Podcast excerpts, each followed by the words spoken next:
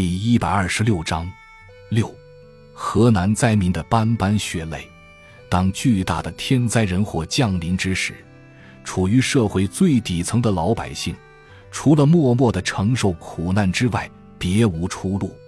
他们卖田地、房屋，卖儿卖女，流落他乡。他们吃树皮、草根、观音土，甚至发生人吃人的惨剧。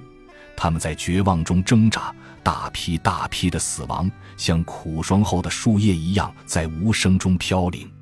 豫北的人民是灾难深重的。自从一九三八年初，日本侵略军占领了豫北，便对豫北人民实行了严酷的统治。他们向人民发粮民证，实行粮食控制，人民在他们的刺刀下生活。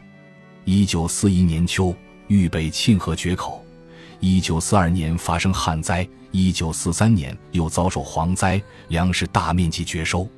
在严重的自然灾害下，日本侵略军提出“宁可饿死一万个老百姓，不让饿死一个兵”的口号，加重了对农民征收苛捐杂税。皇协军、警备队、地方团队纷纷到农村去抢粮，他们抢来的粮食吃不完，喂狗喂马。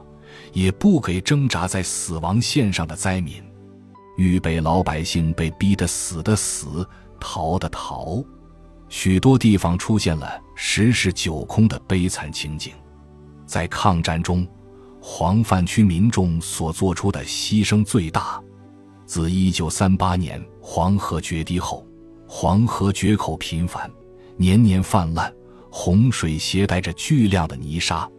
淹没了他们的房屋和良田，千万农民失去家园，流落他乡，靠乞讨为生。到一九四二年，在河南大多数县汾浦遭旱灾的情况下，黄泛区的鄢陵、扶沟一带却遭水患。泛区的灾民们逃到黄河堤上，一家数口挤在窝棚中。冻死、饿死的不计其数，那些奄奄待毙的灾民，还要被汤恩伯的军队拉去修黄河。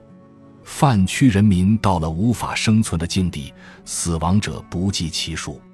在国民党统治下的豫中和豫西，老百姓同样是无路可逃。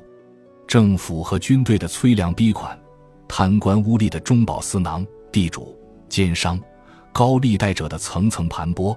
同样把人民推向了死亡线上。本节选取了那些经历过这场大灾的过来人对往事的回忆，读之令人触目惊心。我们可以看到，当人民被逼到绝路上的时候，怎样做无望的挣扎；他们在骨肉分离、妻儿卖女的时候，经历过怎样撕心裂肺的痛楚；当人的饥火难耐时，什么样的食物可以下肚？十七八岁的大姑娘为了吃顿饭而卖身，却无人要；天真可爱的孩子临死前的愿望是想吃口馍。固然，人终有一死，死的方式也各不相同。然而，旷日持久的做无望的挣扎，经历过种种人生的痛苦和折磨后，仍不免被活活饿死的命运，恐怕是人的死亡中最悲惨、最残酷的吧。感谢您的收听。